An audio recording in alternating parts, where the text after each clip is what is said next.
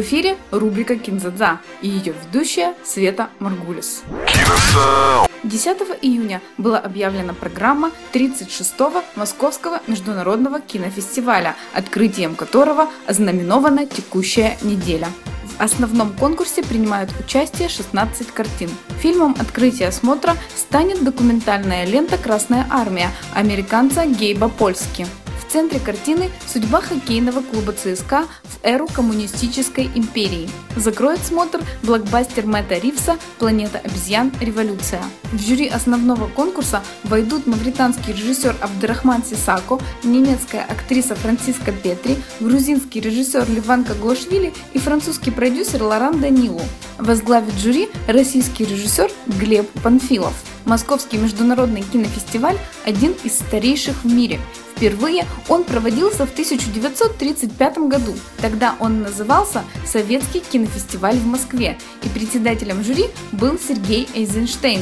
Правда, хронология кинофестиваля отсчитывается с 1959 года, когда он превратился в регулярное мероприятие. Более подробно о программе фестиваля я расскажу в следующем выпуске.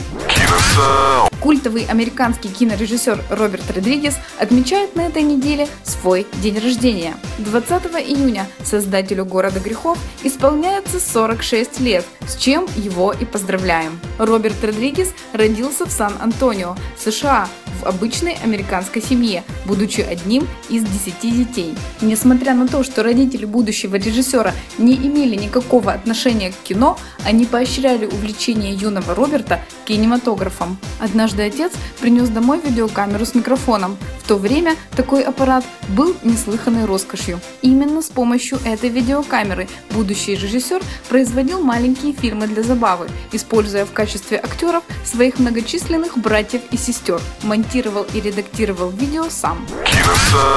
Со своими ближайшими родственниками Родригес продолжает сотрудничать и в своих более поздних картинах. Например, сестра режиссера Патриция Вон знакома многим по роли мертвой проститутки из четырех комнат, а в факультете и в Бэдхед сыграли сразу четверо его братьев-сестер. Рождение в такой большой семье дало Роберту не только бесконечную плеяду актеров и помощников, как любит шутить сам режиссер, но и особый стиль его кинопроизводства, быстроту и энергичность, так как в его семье всегда царила вечная суета и беготня.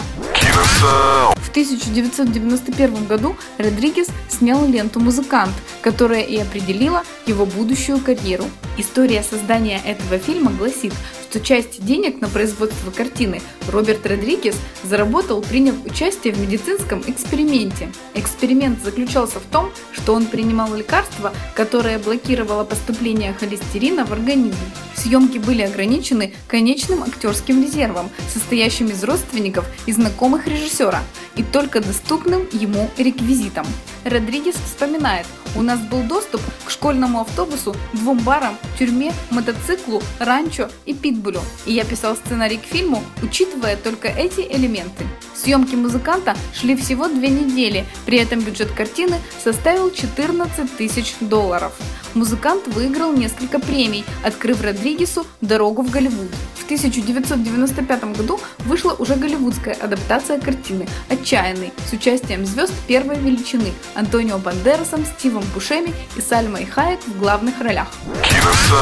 Незадолго до этого Роберт познакомился с режиссером Квентином Тарантино. Последний снялся в эпизоде «Отчаянного», после чего режиссеры тесно общаются и участвуют в совместных проектах. Например, в качестве сорежиссеров в четырех комнатах и Грайндхаусе. Именно после четырех комнат Тарантино решил дать Родригесу свой сырой сценарий в будущем супер успешного триллера «От заката до рассвета», где Тарантино сыграл озабоченного злодея, а Родригес переписал сценарий и стал режиссером этой картины. У них сложились довольно своеобразные отношения. Так Тарантино заплатил Родригесу как композитору «Убить Билла» фильм второй 1 миллион долларов, но Роберт тоже отличился и заплатил Тарантино, как приглашенному режиссеру в городе грехов, точно такую же сумму.